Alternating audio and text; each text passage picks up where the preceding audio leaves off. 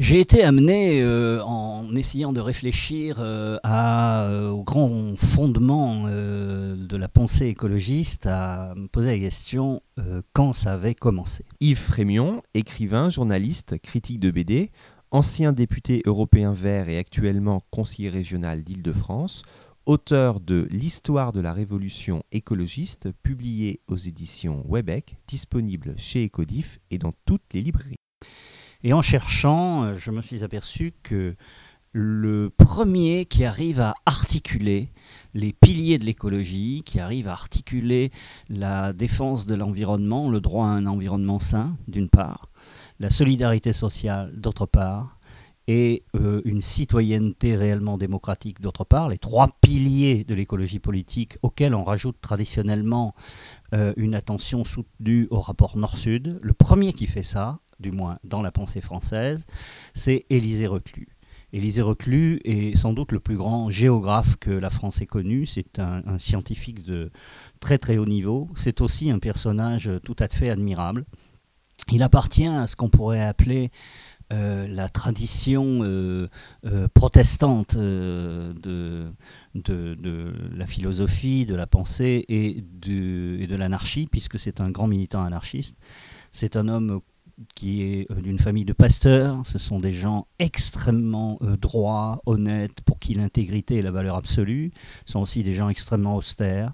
Euh, qui vivent de très très peu, qui ignorent le luxe, qui détestent tout le superflu et qui essaient simplement, dans tous les domaines, de se comporter comme ils pensent.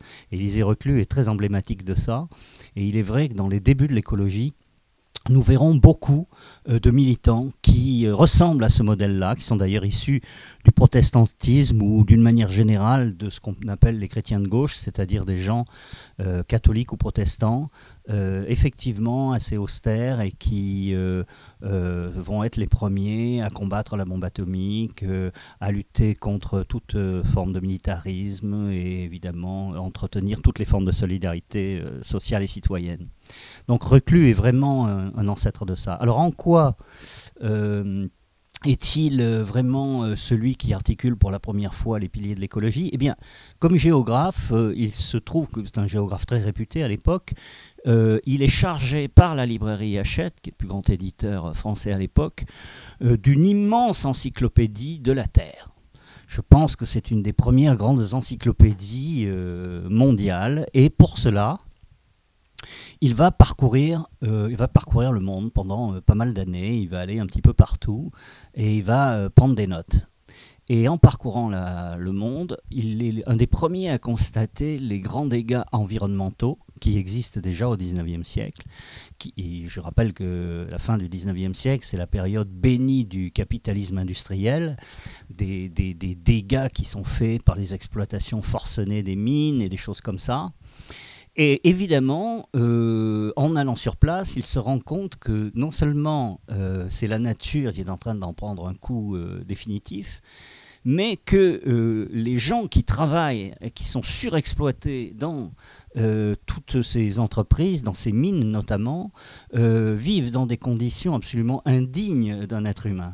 Et lui, évidemment, qui est un militant libertaire, qui est un homme très très sensible à la question sociale, fait euh, un, lien évident euh, entre euh, ces dégâts qui sont faits à la nature, ces dégâts qui sont faits à, l'être humain, ces dégâts sociaux qui sont faits à l'être humain, et en même temps, évidemment, les dégâts démocratiques, puisque ces gens n'ont pas de syndicat, n'ont droit à rien, n'ont pas le droit de vote, et sont traités comme des esclaves et comme des chiens.